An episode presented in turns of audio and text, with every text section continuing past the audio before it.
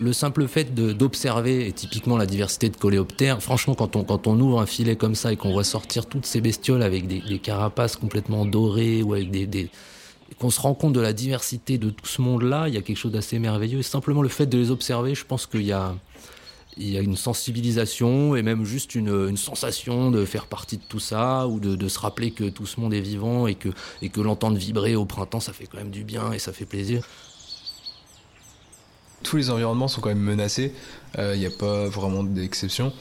Donc euh, trouver une, filière qui, qui, nous permet de redonner vie à des, milieux et de les préserver, préserver des espèces, des, espaces, euh, c'est important aussi pour moi donc et, mon rôle de, aussi d'éco-responsable.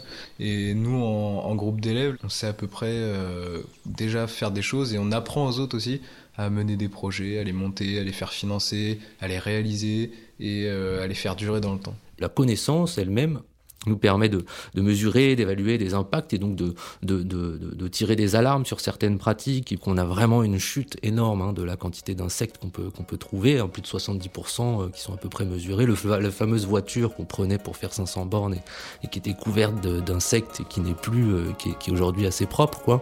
C'est à peu près clair et admis. Euh, voilà.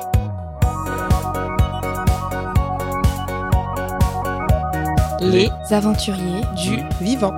Les aventuriers du vivant.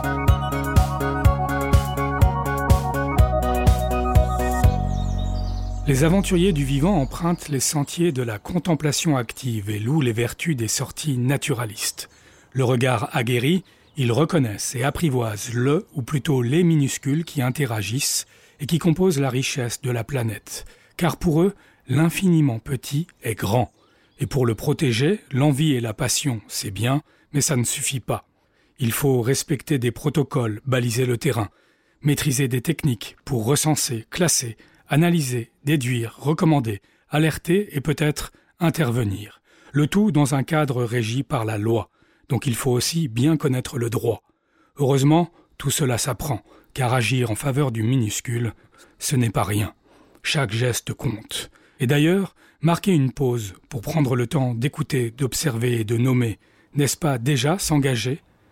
C'est le plaidoyer de deux aventuriers du vivant. L'un est rural, l'autre urbain. Ils n'ont pas du tout le même âge, mais ils ont tous deux choisi d'agir en faveur de la biodiversité. Ils ont la même énergie, la même soif de partager.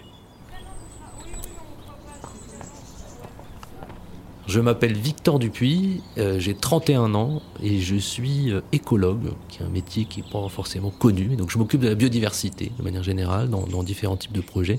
Et là aujourd'hui, je travaille au Muséum d'histoire naturelle de Paris sur la biodiversité en milieu agricole. Donc le fameux jardin des plantes qui est entouré de, de plein de bâtiments dans lesquels il y a toute une activité de recherche sur euh, l'histoire naturelle au très grand sens du terme. Donc on a, on peut aller de la géologie à la paléontologie, à l'archéologie en partie, euh, jusqu'à l'écologie et des questions de biodiversité très actuelles. Il y a plein de choses que je ne connais pas, je pense. il y a des, des labyrinthes, des sous-sols avec plein de collections de la biodiversité, de minéraux, etc. Je m'appelle Alexandre, je suis en, en, terminale gestion des milieux naturels et de la faune au lycée Hortipole d'Evreux. J'ai 17 ans et je suis euh, particulièrement intéressé par la nature, euh, les randonnées, la pêche. Euh, j'ai toujours vécu à la campagne. La forêt, c'est un milieu qui regroupe beaucoup de choses et qui, offre un habitat aussi pour des animaux enfin, exceptionnels. Le, cerf, qui, est, quand même l'emblème de la forêt. La petite brise du vent qui vient et en même temps le, on entend un pivert au loin ou un piquet pêche. On peut tomber sur tout, on peut tomber sur, euh, un chevreuil qui passe à 5 mètres devant nous, des sangliers qui passent à 100 mètres, des oiseaux euh, un peu improbables. J'ai beaucoup regardé Arte gamin, en fait j'avais le droit de regarder que ça. Enfin avec ma sœur on, on switchait sur M6. Mais j'adorais ça et j'ai eu une grande passion pour les grenouilles. on a capturé avec un copain un jour dans une forêt, grand parisien que j'étais hein, quand même. Donc euh, il y a un truc assez dingue, assez merveilleux de voir une bestiole comme ça et ça les pupilles euh, horizontales comme ça, donc c'est un regard assez, assez innocent, quoi. Euh, et, en même temps très humain quoi. Il y a une forme. Enfin je sais pas pourquoi j'ai autant accroché sur les grenouilles. Mais voilà donc je pouvais plus m'empêcher de d'aller fouiller dans la moindre mare les grenouilles les tritons les salamandres. Il y a toute une diversité en France. Il y a des trucs incroyables à voir que peu de gens connaissent aussi. D'ailleurs des rainettes euh, vertes dans un arbre avec leur petite boule au bout des doigts c'est et donc ça c'est tout gamin que j'avais accroché là-dessus. Euh, j'ai retrouvé des des récits, des tentatives de récits sur l'ordinateur à 8 ans, d'écrire sur les grenouilles. Après, j'ai dérivé, j'étais à Paris, j'avais peu accès à tout ça. C'était pas du tout euh, quelque chose que, que, enfin, j'ai pas du tout rencontré de réseau qui bossait là-dessus, aucune conscience de, de des métiers qu'il y avait là-dedans. Donc moi, je me suis orienté sur un bac ES et une licence de philo euh, qui était très parisienne pour le coup à la Sorbonne. Enfin, voilà. Et c'est après que je me suis dit merde. Euh, ce que ce que ce que je ce que j'aimais gamin et ce qui est une valeur sûre c'est que j'aimais bien fouiller dans les mares et, euh, et que ça m'intéressait tous ces bouquins toutes ces images toute cette euh, tout ce monde là. là. Et c'est comme ça que je me suis orienté ensuite. Le jeune Alexandre a fait son choix plus tôt et sans faux départ. Il était au collège quand il a quitté la campagne pour suivre ses parents à Rouen. Il s'est accoutumé à la ville petit à petit, mais en fin de troisième, il a succombé à l'appel de la forêt. Il a opté pour un lycée agricole afin d'obtenir un bac professionnel, gestion des milieux naturels et de la faune. Quand j'ai découvert l'enseignement professionnel qui se faisait dans cette formation, je me suis dit, euh, ok, c'est ça parce que faire des comptages d'oiseaux, faire des comptages de, mammifères, euh, restaurer des milieux, euh, les périodes de stage, etc.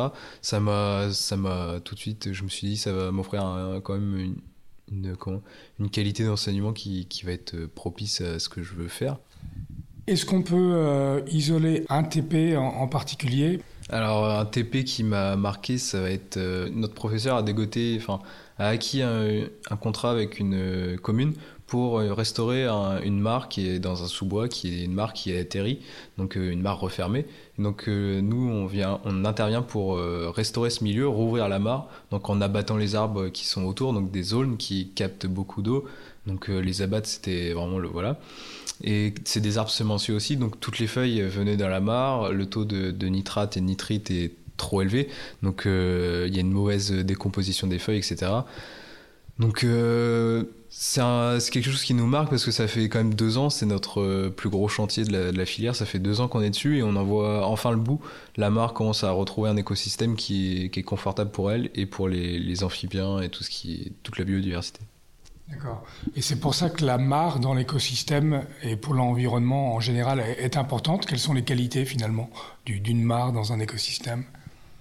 Une mare dans un écosystème, c'est un point de, repos, enfin de aussi de nourriture pour certains animaux, des, biches, des, des, chevreuils qui viennent euh, aussi euh, boire, enfin se reposer. Et aussi au bord d'une mare il fait toujours plus frais, surtout dans un sous-bois, donc c'est un lieu de repos, mais on y trouve un gros écosystème, les amphibiens, il n'y en a plus beaucoup dans des mares naturelles, et retrouver des amphibiens dans une mare, enfin c'est c'est toujours euh, plaisant, donc la mare c'est vraiment quelque chose qui est très important, si on n'a plus de mare, on risque de bah, la population d'amphibiens, de, tritons va va diminuer, va et risque de disparaître. Donc c'est un, lieu qui est, important et qu'il faut préserver. Et donc euh, au cours de, cet exercice, euh, vous avez acquis un savoir donc euh, théorique sur l'importance de, la mare, mais également des, gestes, j'imagine, c'est ça? Du théorique en cours, donc avec le même professeur qui nous fait les, travaux pratiques, mais aussi des gestes techniques que, pas tout le monde sait faire quand même. Donc euh, l'abattage, c'est quand même un, geste technique qu'il faut savoir manier. C'est l'abattre, les brancher, le, cuber, le... C'est tout un, un travail, c'est un ordre, c'est une technique parce que l'arbre peut très vite tourner et ça peut faire de, gros dégâts quand même sur nous et aussi pour les machines et aussi pour l'environnement. parce qu'un arbre qui va tomber dans, la mare par exemple, bah, quand on va retirer l'arbre de la mare, euh, on va retirer aussi euh, beaucoup de choses de la mare. ça peut être des plantes, on peut déranger des tritons, des pontes, enfin, on peut, c'est vraiment technique. Et la théorie qu'on apprend, elle va vraiment bien avec la technique et vice versa. Enfin, on, tout se complète.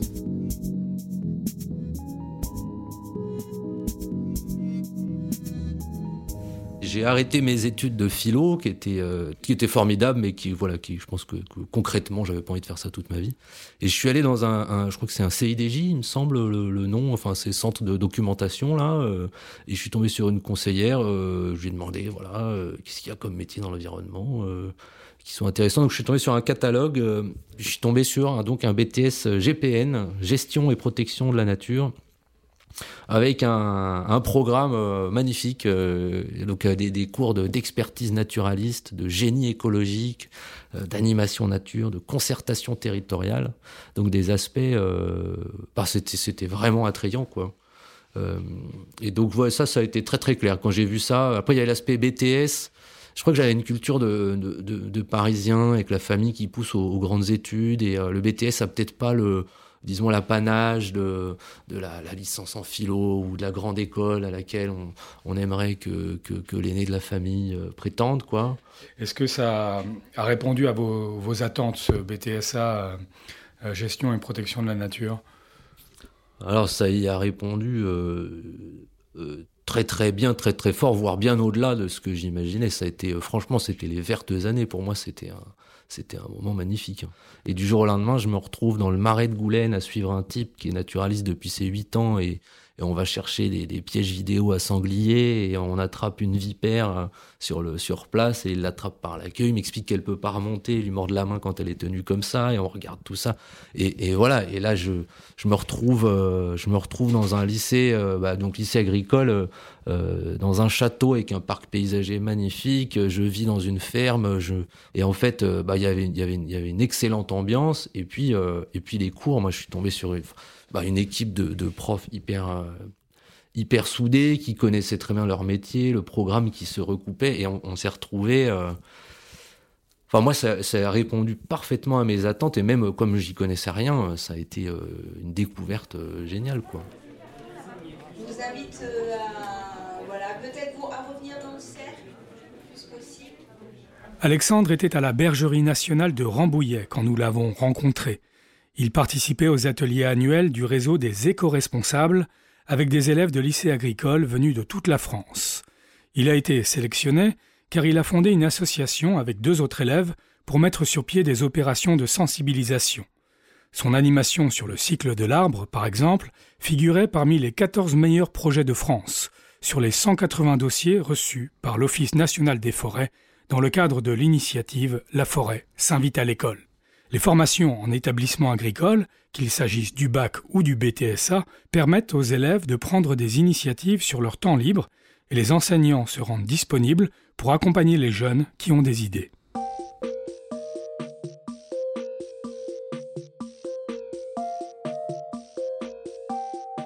C'est une dynamique, c'est avant tout des, jeunes qui sont, très motivés. On est, très motivés, très dynamiques. On, sait ce qu'on l'on veut et on sait ce qu'on veut faire. Donc euh, après, ça passe de création d'animation. Euh, on fait des, hôtels à insectes, des nichoirs à oiseaux, euh, une mare, une zone de biodiversité, enfin des semis avec des plantes naturelles de Normandie, donc de la marque végétale locale. Et c'est des projets, des appels à projets, des, des, visites de, sites aussi, des regroupements comme, euh, comme on fait là, mais c'est avant tout une dynamique euh, qui est, qui est bien ancrée, je pense, euh, dans, dans l'enseignement agricole. Nous, on a une philosophie, on se dit que si on veut que, que ça marche, qu'on croit en nous, faut qu'on fasse les choses nous-mêmes.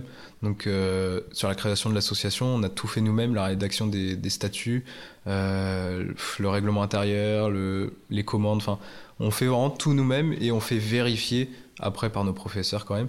Mais avant tout, on fait tout nous-mêmes. On se défie nous-mêmes et on défie, on, on défie aussi euh, peut-être un peu notre lycée pour prouver qu'on peut faire des choses et qu'on veut faire des choses mais on s'attendait pas forcément à retrouver ça en enseignement agricole ou dans l'enseignement tout court, mais en le trouvant, on y prend très vite goût et on, est, vite attiré par cette envie de, mieux faire et de toujours faire, faire plus et mieux. Alors en BTSA, il y a, notamment un projet tutoré qui est quelque chose d'assez important, qui prend une grande place, qui peut prendre un an, qu'on fait en groupe.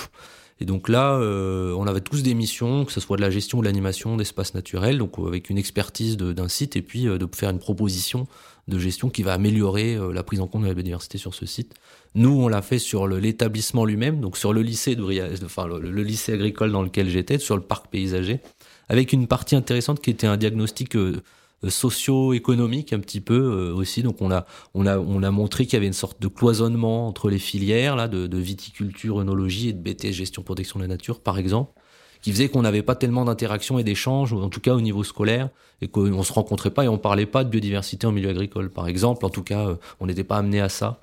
Ce projet tutoré nous a permis de faire un, tout un rapport où on montrait ces choses-là, qu'on a présenté à l'établissement avec une grande, un grand tour du parc en parlant de tout ça, qui était une manière de réveiller aussi plein de sujets qui ont été très intéressants et qui a donné lieu à euh, la mise en place euh, d'observatoires justement de la biodiversité sur les parcelles de l'établissement euh, en tant qu'initiative étudiante. Donc ça, c'est nous qui avons à la suite de ça euh, mis en place ce truc-là. Mais on a, on a réussi à impliquer les professeurs pour qu'ils intègrent ça en partie dans leur programme et donc qu'ils recommencent à se causer sur des aspects pédagogiques en fait euh, là-dessus.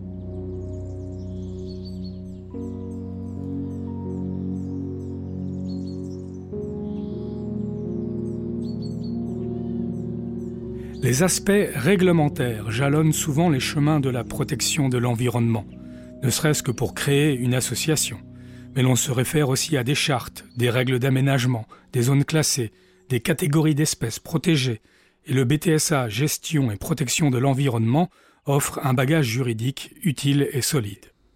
En BTS, GPN, il y a toute une culture de base. En fait, euh, il y a vite comprendre un peu le rôle de l'Europe ou les, lois sur la nature. Euh, euh, donc, il y a tout un socle un peu de compréhension générale.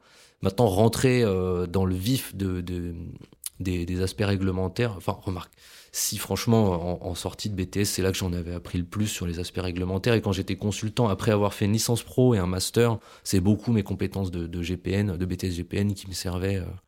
Euh, et là, j'ai beaucoup bossé sur les aspects réglementaires. Ouais. Les dérogations espèces protégées, euh, oui, construction qui m'appelle parce qu'il y a un petit crapaud protégé sur son site et que, c'est interdit de, construire sur l'espace du crapaud protégé. Et voilà, et donc il va falloir attendre un an qu'on fasse une dérogation espèce protégée avec toute une stratégie qui, justifie qu'on puisse impacter une partie de cet habitat euh, pour pouvoir, le lancer.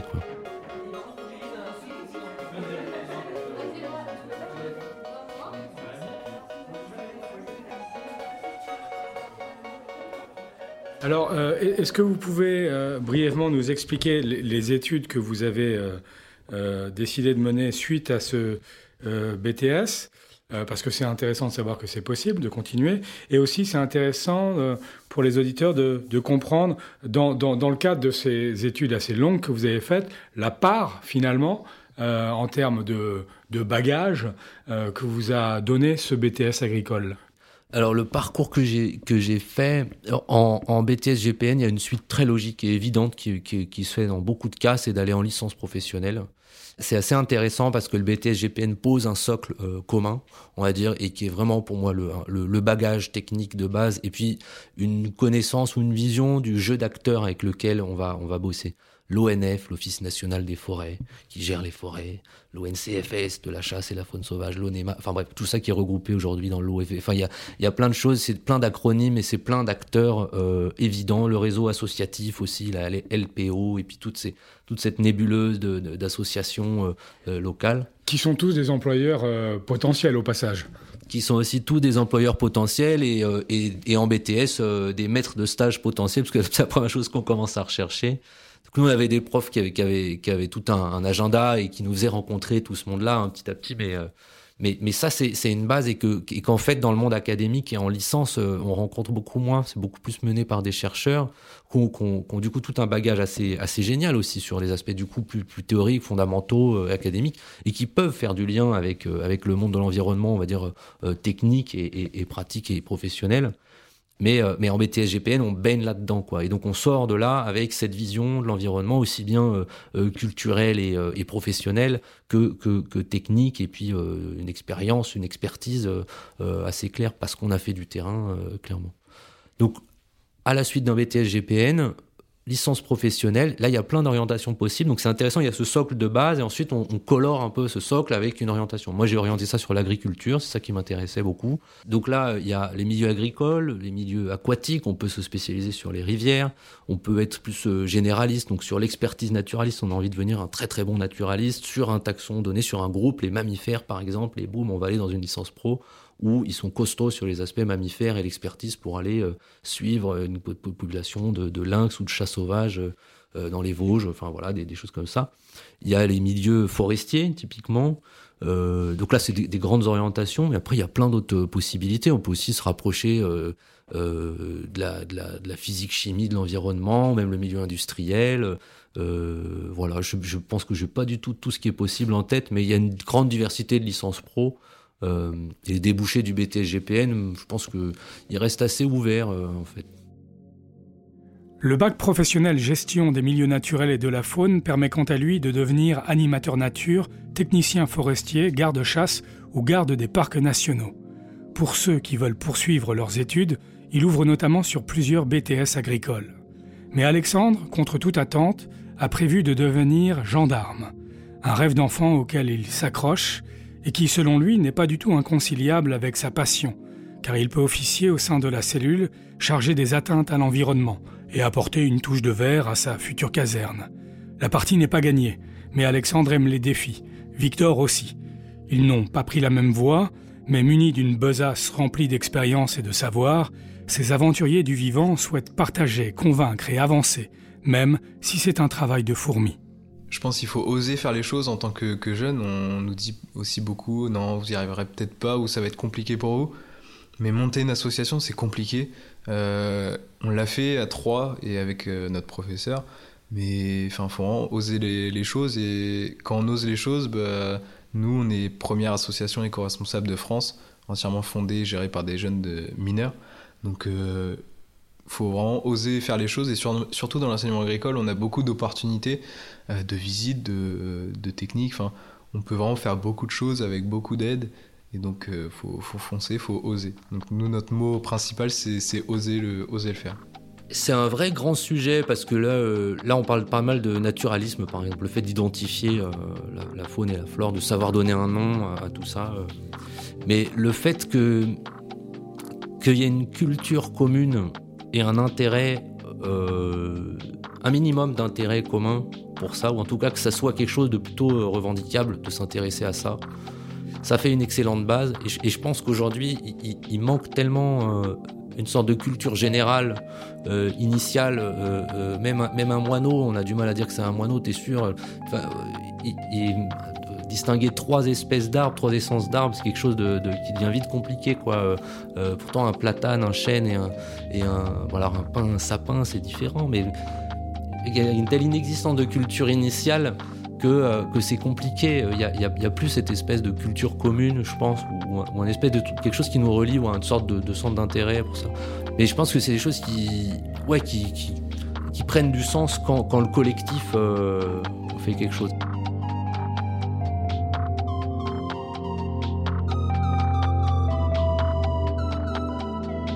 Vous venez d'écouter Les Aventuriers du Vivant, produit par le ministère de l'Agriculture et de l'Alimentation.